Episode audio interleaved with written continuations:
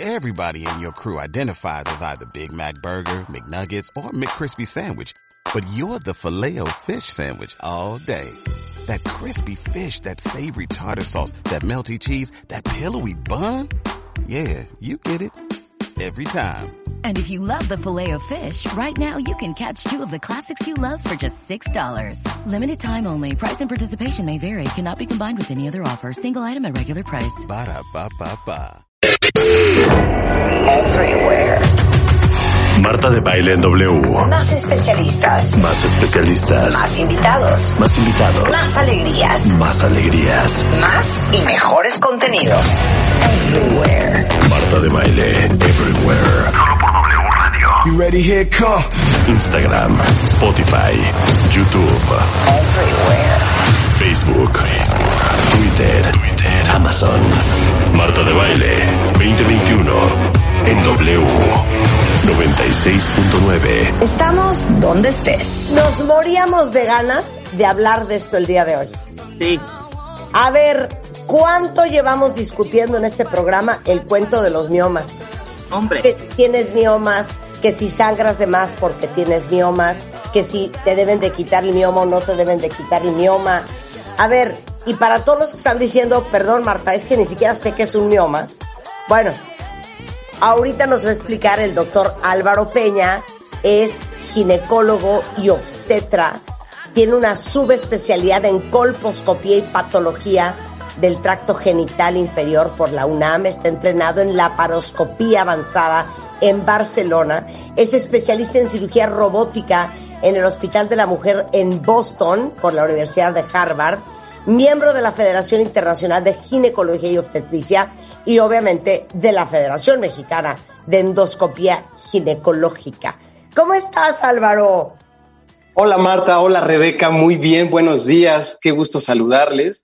Hola. Y pues, eh, pues con, con la novedad de decirles que los miomas es un, es un ¿Qué tema es? muy, muy, muy frecuente. Claro, a ver, pero explícanos fisiológicamente qué es el mioma.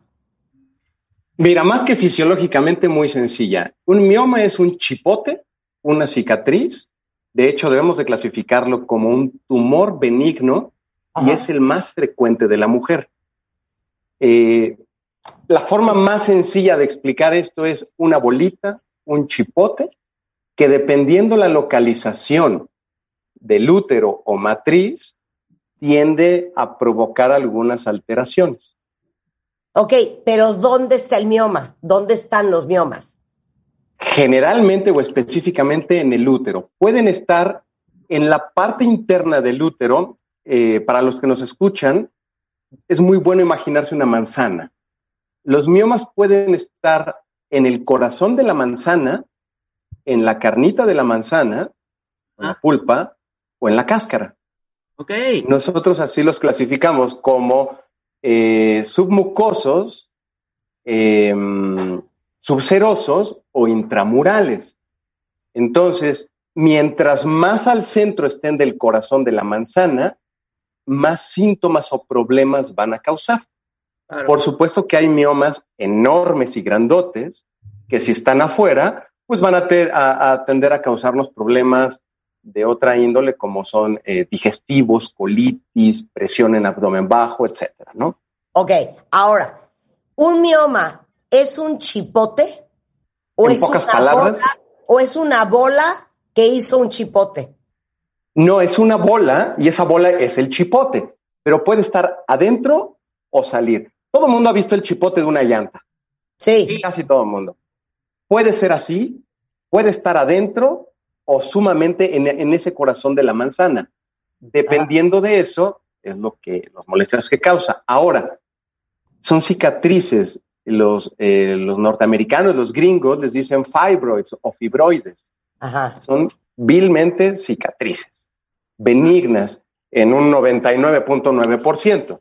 Claro. Ok, pero a ver, si yo saco un mioma, ¿Ok? ¿cómo, ¿Cómo es? es? y de qué está hecho? Es una cicatriz, generalmente son blanquecinos nacarados. Eh, quien ha tenido una cicatriz eh, queloide o ha visto algo de este tipo de cosas, son rígidos, son duros, eh, a diferencia de un quiste. un quiste es una bolita, pero de líquido, ¿ok? Esa es la definición de líquido. Un hueco, de quiste, perdón. Un hueco con líquido y un mioma es algo rígido y duro, aulado con algunas variantes, pero duro al final de cuentas. Ok. O sea, si lo partes a la mitad, ¿qué sale?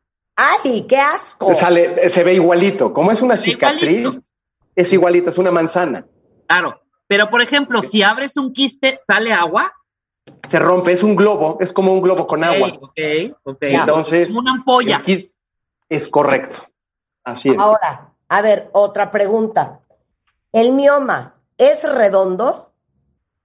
Bueno, eh, técnicamente sí, pero eh, el ejemplo que yo le pongo aquí a las pacientes es que el mioma puede estar eh, compuesto por múltiples eh, bolitas, no necesariamente redondas, Sí. pero es, el ejemplo más claro es ver un racimo de uvas de lejos. Si no conoces una uva, vas a decir, "Mm, pues es un complejo, ¿no? Pero en el momento en el que te vas acercando, puedes ver que hay varios y podría ser una composición de varios eh, uvas. Entonces Ya. el mioma muchas veces puede ser una masa compuesta por diferentes masas o Ajá. simplemente crecer en, en forma única, ¿no? Claro. Ahora, ¿por qué nos dan miomas a las mujeres? Bueno, es muy importante decirles que todas las mujeres tienen derecho a tener un mioma y un quiste. ¿Por qué? Por todos los cambios hormonales que tienen, ¿ok? El hecho de tener un mioma no significa que se acabó la vida, que no se han embarazado. En cambio, habla de un estímulo hormonal. Hay muchas teorías que hablan eh, pues de los cambios de los estrógenos y progesterona, todo lo que lleva al ciclo de la mujer, y eso pues llevar a, que crezca algún tipo de chipote. Pero como es benigno, es como un barrito, un grano en la piel, porque bueno, el barrito es por una infección en la piel, pero en este caso, pues simplemente es por los cambios oscilantes que tiene el, el útero y el cuerpo de la mujer en general. Claro. A ver, miren, para muestra un botón cuentavientes. Yo tengo dos miomas. ¿Y tú, Rebeca, cuántos? Tres. Tú tres y yo dos, ¿ok? Ah. ¿Qué porcentaje de mujeres tienen miomas? Estamos hablando de más del 60%, tal vez el 70%. El Claro. tema es que el diagnóstico se hace en una revisión de rutina. Y simplemente, si no tienen síntomas, se vigilan. ¿Por qué? Porque también el motivo de consulta principal por los miomas, dependiendo del grupo de edad, tiende a ser uno, problemas de embarazo o pérdidas recurrentes, por un lado, o por el otro, sangrados, sangrados abundantes. Y esto es muy importante mencionarlo. ¿Cuánto es un sangrado normal? Entre dos y siete días. Todo lo que oscile, Sí, no, no. Bueno, todo lo que oscile en este periodo, en este tiempo, es muy normal. Y una mujer sabe perfectamente cuándo es un sangrado normal para ella. Si esto empieza a aumentar eh, y empezamos a ver temas de coágulos, coágulos grandes, pues eso es un tema eh, que necesita una valoración inmediatamente. ok. Ahí vamos a ir desmenuzando el tema, ¿ok? Ok. Además, bueno, entre el 60 y el 70% de las mujeres tienen miomas. Los miomas son benignos. Normalmente te descubren un mioma porque una mujer, como debe de ser, va por lo menos una vez al año al ginecólogo. El ginecólogo siempre te hace un ultrasonido y ahí es donde encuentran el mioma. Es correcto. En una rutina normal, ¿no? Claro, ahora, importantísimo, antes de entrar en, en los síntomas y el tratamiento y todo esto, los miomas no siempre se operan. Es más, Es casi correcto. nunca se operan. Y explica por qué.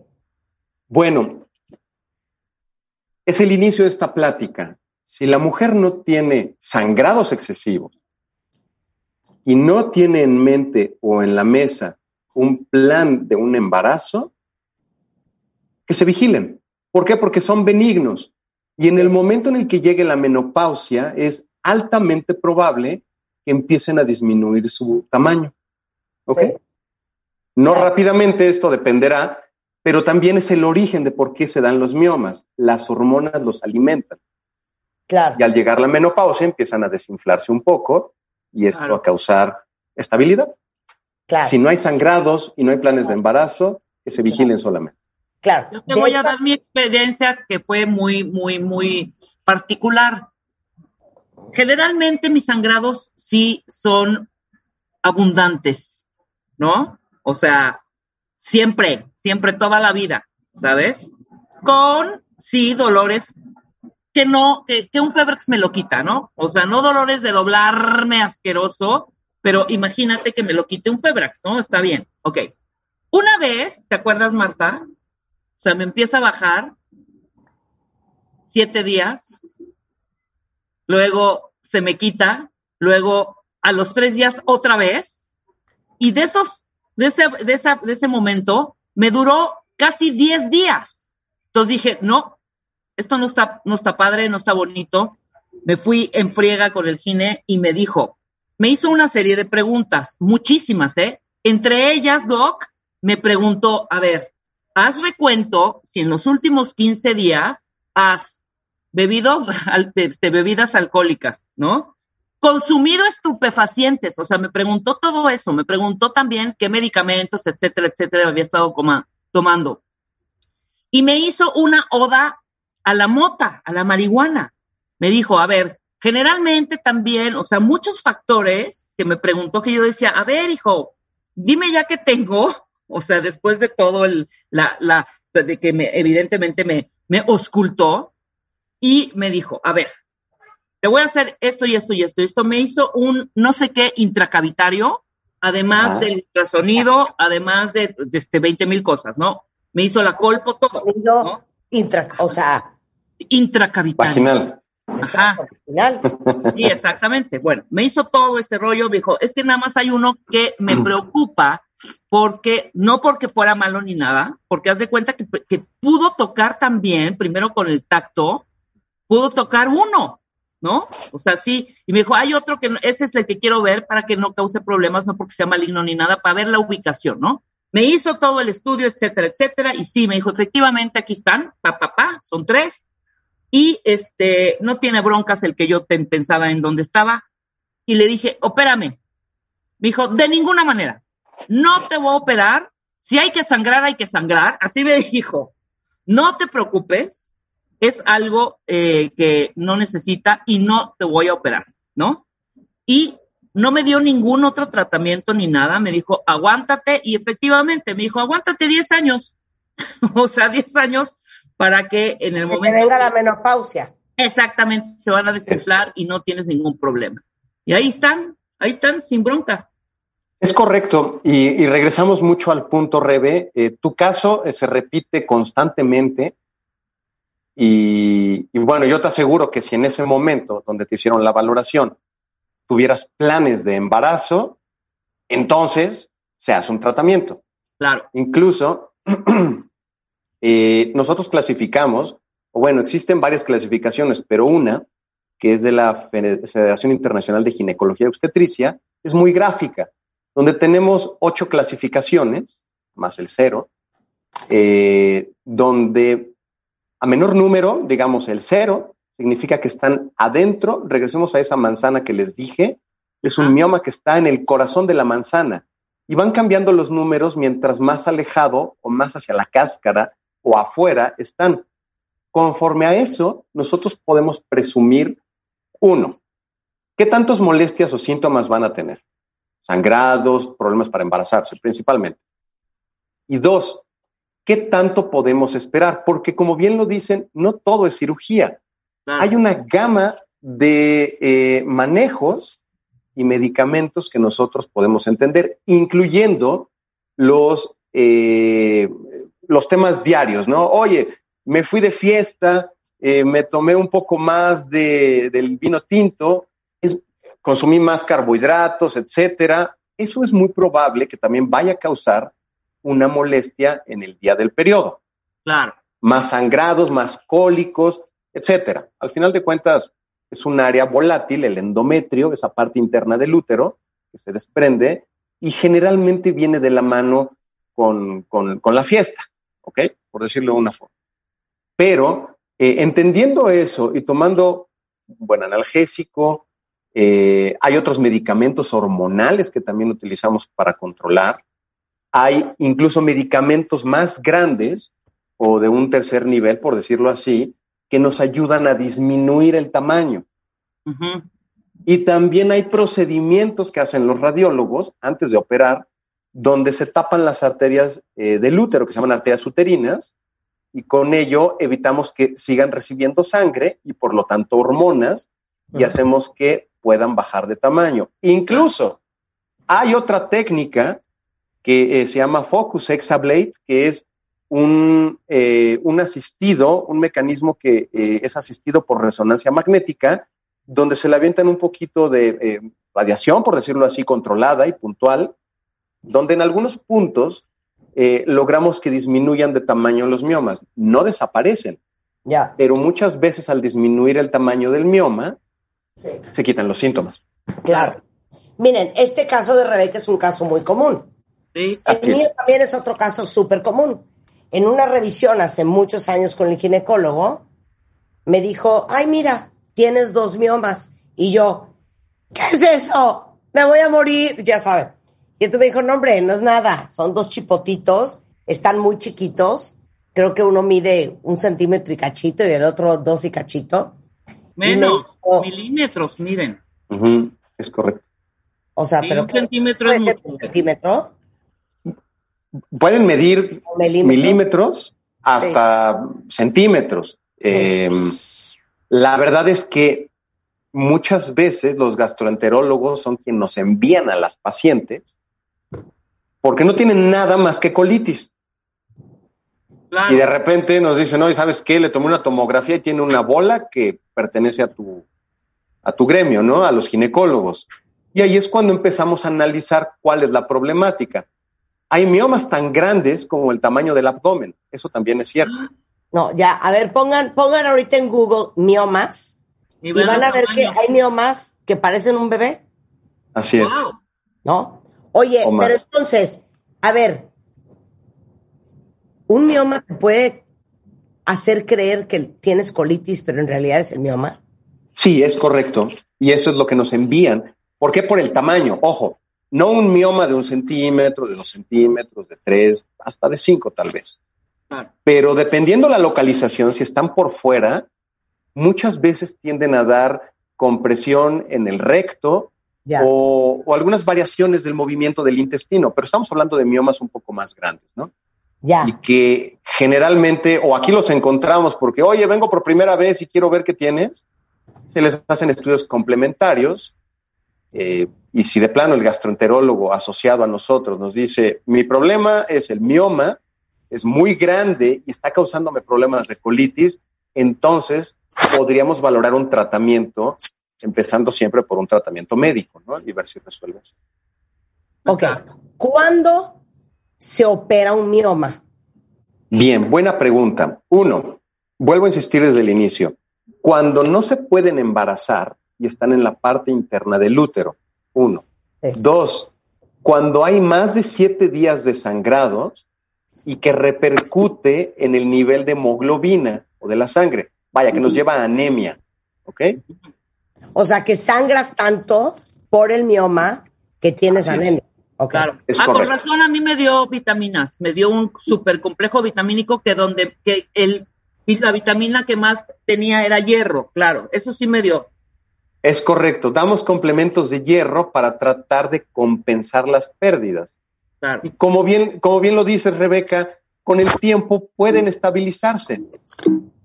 Nosotros nada más me dijo que coloquialmente, tres meses, ¿eh? no me dijo para toda la vida, nada más tres meses. no, porque causa estreñimiento el hierro, pero pues bueno, en general. Y con ello, bueno, también comprenderlas y tratar de estabilizarles y aquí eh, les decimos cerrar la llave, ¿no? A esas pérdidas. Y hay muchos manejos médicos, no, no, no, no es directamente la cirugía el primer tratamiento. Claro. Hay que ser muy claros en eso. ¿Qué otra razón? Eh, bueno, ya lo platicamos, el hecho de que tenga un- una molestia. Ah, bueno, esta es muy clásica. eh, siento una bola que se mueve en el abdomen y no es un bebé. ¿Cómo? Si de repente llegan con una pancita, se ve un, un abdomen deformado o demasiado grande, definitivamente eso hay que quitarlo. Porque también eh, todo ser humano se acostumbra a una, a una forma de vivir. Y las mujeres, me queda claro que tienen un umbral del dolor, sin importar quién sea la mujer, muy alto. Sí. De repente es una bolita, es normal, yo lo tengo así, tengo mi pancita, y no. Y suele ser un mioma, ¿no? También por volumen puede ser una indicación. Claro. Bueno, regresando del corte, vamos a resolver todas las dudas que tengan con el doctor Álvaro Peña. Mándenmelas ya por Twitter, hacemos una pausa y regresamos. Suscríbete a Marta de Baile en YouTube. No te pierdas los de Baile Minutos, de Baile Talks y conoce más de Marta de Baile y nuestros especialistas. Marta de Baile. Everywhere. Everywhere. Estamos de regreso en W Radio en una conversación súper interesante y tan común en las mujeres que son los miomas con el doctor Álvaro Peña, que es ginecólogo, eh, obstetra, con una subespecialidad en colposcopía, patología del trato genital, eh, en cirugía robótica por el Hospital de Boston en Harvard, etcétera, etcétera. Entonces, eh, a ver, ya quedó claro cuándo se opera un mioma, que son estos como, estas fibrosis, estos fibromas que están en el útero de la mujer, a veces en medio, a veces en las paredes, a veces hasta en la orilla, eh, que causan eh, muchas veces mucho sangrado, incomodidad y que pueden ser desde minúsculos hasta el tamaño de una sandía. Ya nos explicó cuándo se operan. Ahora, sí debe de haber un chorro de casos, Álvaro, neta, de que te operaron cuando no te tenían que haber operado. Entonces, a lo que yo voy es que yo quiero que le digas a las cuentavientes, si un día le dicen, oye, te voy a quitar esos miomas, ¿qué pueden ellas preguntar, averiguar, para saber si neta, neta es necesario o neta no? Bueno, lo principal es seguir la secuencia de un tratamiento médico. Si es que no atenta esto, eh, vaya, si no tienen una anemia severa, que no las tenga que transfundir, eh, mientras no tengamos eso, que no atente la vida, uno, preguntarle al doctor cuáles son las variables para un tratamiento médico, primero, ¿ok? Siempre debemos empezar con una gran gama que tenemos de medicamentos, que muchos de ellos están eh, basados en hormonas, eh, un poco de progesterona, un poco de estrógeno, para tratar de eh, controlar el sangrado y entonces llevar a otro punto al paciente donde tengan estabilidad. Hay pacientes que tienen miomas y que tienen el tratamiento médico e incluso ven los beneficios agregados. Hay dispositivos intrauterinos, hay implantes, pero sobre todo hay un dispositivo intrauterino que está enfocado mucho a la reducción y cantidad de sangrado. Así que si las píldoras no me funcionan, el dispositivo no me funciona y los medicamentos eh, para tratar de disminuir el tamaño de los miomas no funcionan, entonces platiquemos de una, eh, de una cirugía. O si estoy pensando en tener un bebé y tengo un mioma en el corazón de esta manzana o en el centro del útero, pues de verdad hay que, hay que agilizar el trámite y quitar ese problema. Eh, yo creo que también vale la pena platicar los tipos de abordajes, si así lo consideran ustedes, que puede tener una, un mioma acorde a su localización. Va, venga. Cuando son miomas que están en el corazón, que les llamamos yo, no- yo ni sé dónde están los míos. ¿Tú, Rebeca? Yo ¿Sabes sí, perfecto. Ajá. Sí. Ay, Rebeca, ¿qué inventas? ¿Dónde están? Yo sí, el mío están, dos están en el corazón y el que no sabía estaba un poquitito como ya, o sea, él quería que no estuviera presionando el recto, ¿no? Y no, afortunadamente estaba Tiene un mioma en la cola. más, más Bueno, pasito, más pasito. ok, entonces, continúa, Álvaro. Bueno, cuando están en la parte central, muchas veces lo que podemos hacer es un abordaje por histeroscopía. ¿Qué es esto? Es una camarita que entra por vagina, entra el cuello de la matriz, el cervix, y entonces abrimos el espacio interno del útero. Esto puede ser incluso de corta estancia. Y con ello podemos quitar los miomas y poder eh, dar un tratamiento poco invasivo. Ahora, cuando los miomas se encuentran subserosos o que están en la parte de la cascarita de la manzana, en ese momento nosotros, si es que hay indicación y no responde al tratamiento médico, lo que podemos eh, proporcionar es una cirugía laparoscópica, robótica, o si el doctor eh, es más hábil en cirugía abierta, que también hay mucha gente que lo hace, eh, puede abrir la pancita y entonces retirar el mioma. Cuando, por otro lado, cuando están en la pulpa de la manzana o intramurales, aquí es, eh, hay que debatir bien cuál puede ser el mejor abordaje. Puede ser por histeroscopía, por vía laparoscópica o vía abierta o ambas, para tratar de, eh, sobre todo, limpiar el mioma. ¿Por qué? Porque no se trata nada más de quitar el mioma. Y no se trata de, tengo miomas, quítame la matriz o el útero. Se trata también de que generemos una muy buena cicatrización dependiendo del objetivo que cada mujer tenga, ya sea reproductivo o por un tema de exceso de sangrados. Ya. Tú traes bebés al mundo. Sí. ¿Has traído algún bebé que traía el mioma bajo el brazo? Muchísimos. A ver, cuenta. Em, un mioma no significa que no se pueda dar un embarazo. Hemos recibido bebés que en el momento en el que eh, nacen nos damos cuenta de que existen justo por porque es más fácil la revisión después de un nacimiento en un parto. En una cesárea, muchas veces visualizamos todo el útero y vemos ahí los miomas. Ojo, en un nacimiento no se recomienda quitar los miomas. Muchas mujeres dicen, pero ¿por qué si lo tienes a la vista? Simplemente porque el útero es del tamaño de una sandía y en segundos se convierte en tamaño de un melón.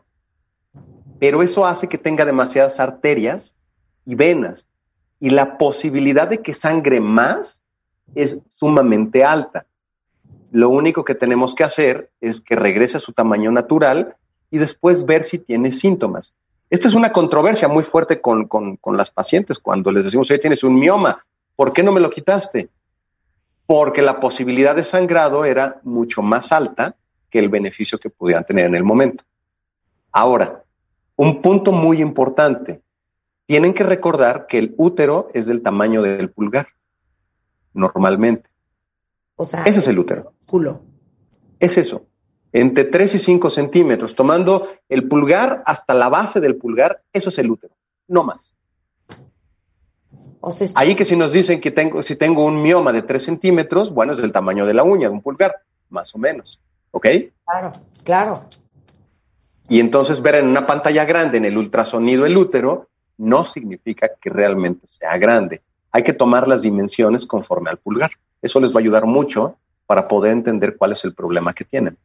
Oye, esto está interesante, dice una cuenta que ella no se ha podido embarazar, que sí es posible que tenga un mioma. ¿Y por qué a veces el mioma impide un embarazo? Bueno, eh, sí puede ser la causa de un problema.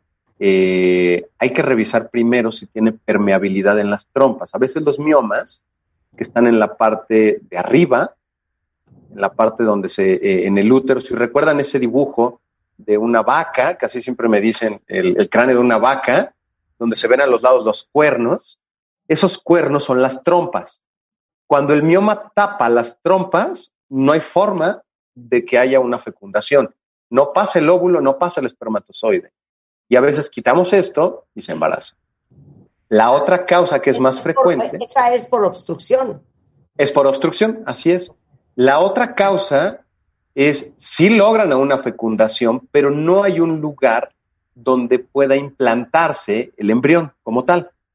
Entonces, hay estudios poco invasivos que nos pueden ayudar a diagnosticar esto. Eh, la primera causa es, eh, es un estudio que se llama histerosalpingografía. Y esto significa que ponen un medio de contraste en el útero para ver si son permeables las trompas o cuál es la deformidad que tiene la cavidad. o simplemente una histeroscopía en consultorio también. Mira, ok, siguiente pregunta. Si alguien sangra siete días, pero sangra como si fuera la guerra de Vietnam, no tiene anemia, tiene miomas, ¿se los quitarías? No, primero hay que darle tratamiento médico, definitivamente. Ok. Y como les dije, a veces encuentran hasta el beneficio agregado de todos los medicamentos, ya sea pastillas, parches, implantes o sistemas liberadores de, de- de hormonas.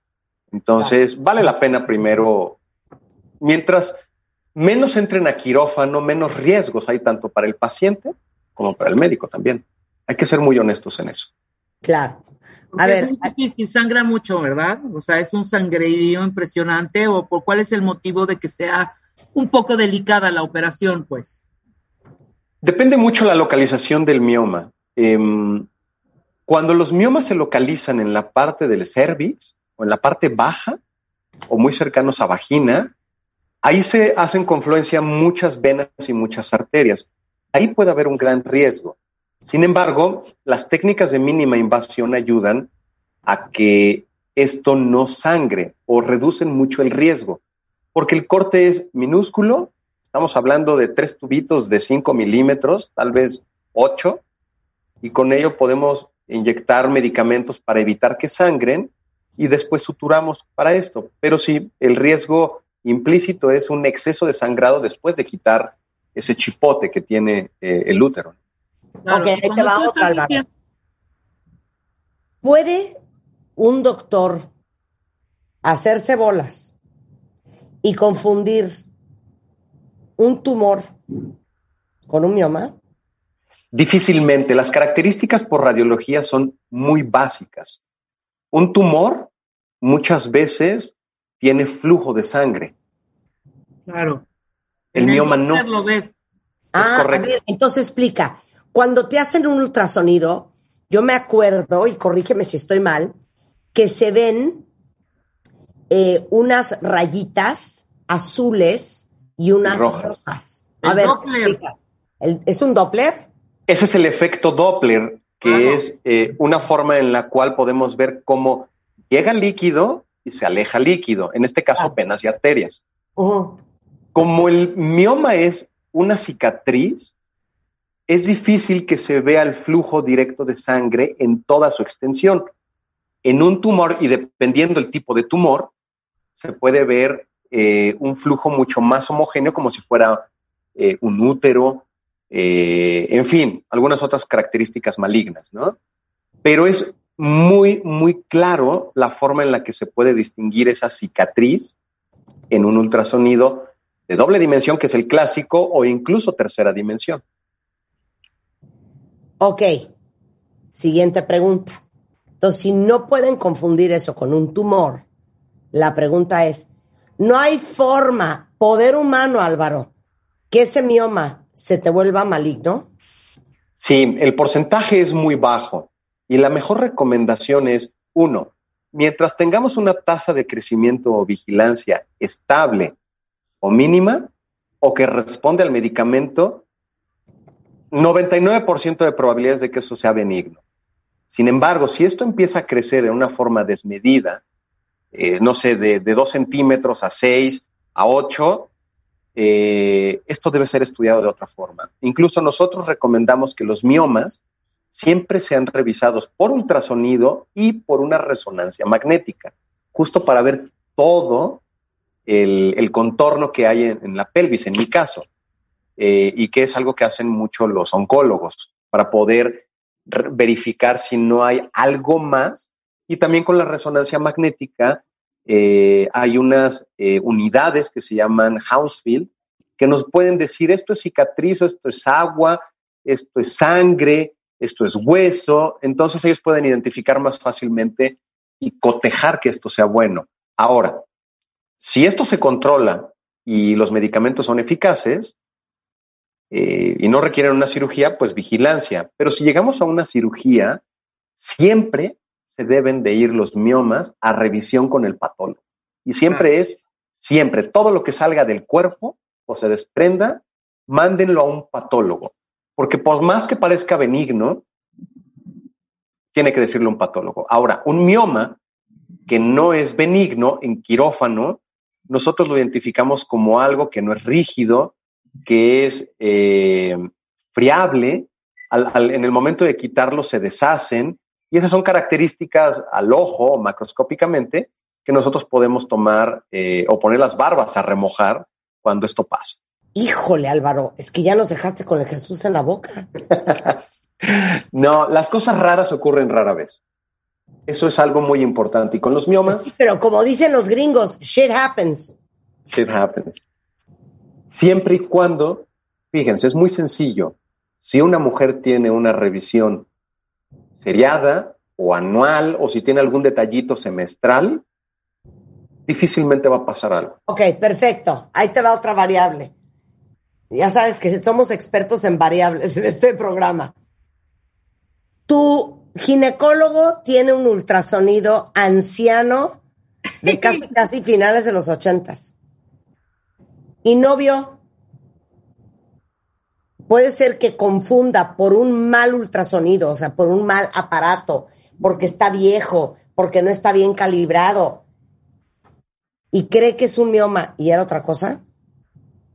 Poco probable por las características, por, sobre todo por el tema del Doppler que bien decía Rebeca, em, hacen, hacen que podamos ver. Ahora, el ginecólogo tiene el ultrasonido como una herramienta diagnóstica, pero siempre debe de estar atrás un radiólogo cotejando este diagnóstico, ¿ok? Eso es muy importante. Siempre tiene que haber un radiólogo para confirmar con un ultrasonido o una resonancia magnética este diagnóstico. Solamente es una muy buena herramienta diagnóstica que nos permite caminar en forma correcta. A ver, llegan al, consultorio, se mide un mioma, mide un centímetro, dos centímetros, el año que entra vuelve a medir igual. Esto pasa con la mastografía incluso es una forma de ver que la evolución de un quistecito o una masa o un fibroadenoma, que se llama en la mama, es lo mismo, solo que en mama, eh, tengamos la vigilancia y el crecimiento que sea armónico y, que responda al tratamiento. Y tan tan. Ok, nada más danos una recordadita, Álvaro. ¿Cada cuánto tiene que ir una mujer al ginecólogo? Mínimo una vez al año tiene que ir. Ahora, estos temas, mínimo. ¿Por qué? Si cambiaron de pareja, si quieren un método anticonceptivo, si tienen, eh, quieren cambiar de método, eh, si tienen infecciones, ese mínimo se convierte en otras visitas. Pero con que vayan una vez al año, nos vamos a evitar de sustos. Eh, el, el, clásico hubiera hecho, ¿qué es lo que hubiera hecho? Una revisión con su ginecólogo, simplemente para ver que no tengan nada nuevo. Nada más. Nada más. Y de una vez aprovechando, ¿cada cuánto te haces el Papa Nicolau? Que yo no me lo hago hace dos años, yo creo. Bueno, eh, mínimo una vez al año y si cambian de pareja, de inmediato volver a hacer un Papa Nicolau. Son recomendaciones fuera de lo mínimo indispensable de cualquier país, pero al menos una vez al año. Si hay algún problema, me refiero a una lesión por algún virus o algo por el estilo, por lo menos cada seis meses. Pero eh, es muy bueno tener bien establecido, en este punto no tenía nada y aquí me apareció algo. Sí, claro. Para saber cuál es el tiempo de evolución que tenemos. Oigan, ya, me, por lo menos ya me sentí mal. Rebeca, ¿hace cuánto no te haces un papá Nicolau? Pues por ahí, ¿eh? Igual. O sea, desde el 2000, el 2020 fue nulo. Nulo. Qué horror. Pandémico. Ya hay que hacérselo, ya hay que hacérselo. A ver, el, el doctor Álvaro Peña, por si alguien ocupa un ginecólogo, vaya a hacerse su revisión. Está en el hospital ABC en Santa Fe. El teléfono es 55 52 86 0146. Eh, se los pongo ahorita en Twitter pero igual es DR de doctor en Twitter, PEJIM, así P-E-J-I-M. DR Pejim o Clínica EMA. ¿Lo dije bien, Álvaro? Perfecto, Martita. Sensacional. Un placer tenerte, Álvaro. Gracias por la clase sobre miomas. Un gusto, feliz día. Para que ya no cunde el pánico. Antes de irnos a corte, cuentavientes, ya saben que todos los que son fans de la carne, pero de los mariscos, pero de los pescados, aman hacer parrilladas. Déjenme decirles que si piden su carne en meetme.mx, van a estar felices porque A, les va a llegar rapidísimo.